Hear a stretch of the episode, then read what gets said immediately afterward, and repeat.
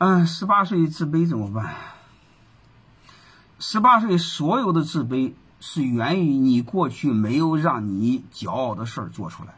如果你做了很多让你骄傲的事儿，你就不自卑了，是这回事吧？所以你的自卑源于过去的懒惰。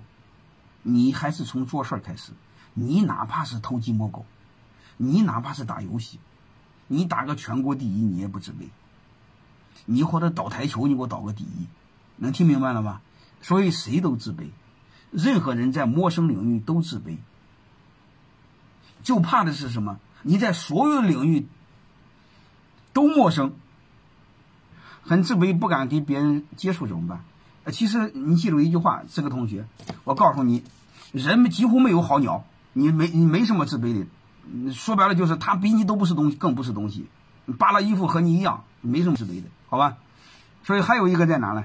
就是你做你想做的事儿，就别太在意怎么评价你。我不知道你们留意了没有？那听完我讲说自信了，对对，就应该是这样嘛。自卑的人你会发现他的焦点在哪呢？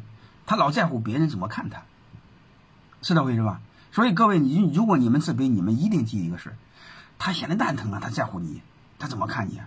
能明白了？没人怎么看你，因为人只关注他奶奶的，他焦点在他自己身上，他关注的是别人怎么看他。能明白了吗？他根本就不关注怎么看你，所以你们没必要自卑。你太自信怎么办？你闲的蛋疼啊！自信，你不要太自信了。你你，你自信有本事真做点事儿，好吧？你做一个世界第一，你再说你自信。各位，真做到你世界第一的时候，你就不自信了。你叫你叫什么？你叫谦虚。能明白吗？好吧，你就就这个，当然你可能开玩笑了，好吧？刚才这个同学说自卑怎么办？我就跟你谈一个事儿啊，陌生领域谁都自卑。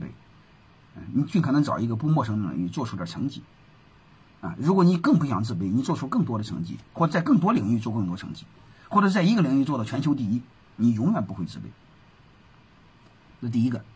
第二个呢，如果那你说我固执的自卑不是很强大，其实很简单，就是你不要在乎别人怎么看你。第一，别人没有心心思、心情、实践经历怎么看你，你明白了吧？他闲的蛋疼啊。所有人的焦点都关注别人怎么看他，他根本就没有功夫看你，好吧？所以你你不要有这种心理。你的任务是什么呢？你的任务是该怎么做怎么做。还有一个呢，你不要把成败看得太重，就是你看过程，别看结果。你比如这个事儿我做不成，是不是显得我更没本事？哎呀，成事在天，谋事在人。做事在过程，不在结果。听明白了吗？就是把这个很多事儿看透就好了。我再想说一句话，就是人生其实本来没有结果，人生都是过程，因为人生的结果就是死掉。所以各位，你如果你固执的自卑，就不要有自卑了。人生没有结果，好吧？人生只有过程。还有一个在哪呢？别人没功夫怎么看你？你的任务是什么？你做你的就好了，能理解了吧？就这么简单。就是失败也是成功，因为人生最值钱的是经历。各位，你进去就是成功。你不相信我统计一下，各位，你们在座的有几个鸟人进去了？你们给我回答我，进去的写一，没进去给我写零。我通过这个我就回答你，为什么呢？你如果进去了。或者你身边有人进去了，我就问你一句话，你就知道。你要没进去，你就问你身边人。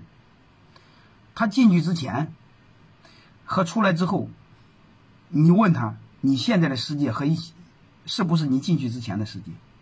他马上告诉你，你哪怕他哪怕是进去一天，我一个学生还进去半天，因为我学生多呀，所以经常有人进去。所以你会发现，你哪怕是进去半天。你出来之后，你突然发现，你的世界和以前的世界不一个世界，说明什么？说明你之前看到的世界全是假的。但是人悲哀的就是什么？你老认为你看的是真的，是这回事吧？包括你被喝茶喝两个小时是一样，你试试，你回来之后马上不一样，你大白还在里面呢。你们和他多聊聊，你多去看看他，能明白了吗？所以我想说什么？你没必要自卑，你本来看的就是假象，也没有别人当真，好吧？还有一个没必要太关注结果，即便是结果进去也没事你说男人这辈子不进去一次还叫男人吗？对吧？我这个观点，男人没点伤疤还叫男人吗？好吧，这个刚才那个同学我就聊到这儿，就别再聊了。天生利他怎么办？你怎么怎么这么问我呢？天生利他性格怎么办？很苦恼。你一定知道一句话：小善就是大恶。好吧，我不希望你利他。你要是无原则的善良，无原则的利他，无原则的善良就是作恶。所谓的善良必须建立在原则的基础上。所谓的善良不叫你利他，而叫自利。什么啥意思呢？又利他又利你，那叫善良。包括道圣先生也是一样的事儿。道圣先生他说是利他，他底层是非常讲原则的。没有原则的善良，没有原则的利他，都叫作恶。你会发现，我老不认为我是好鸟，就这么简单。我得罪了太多的人。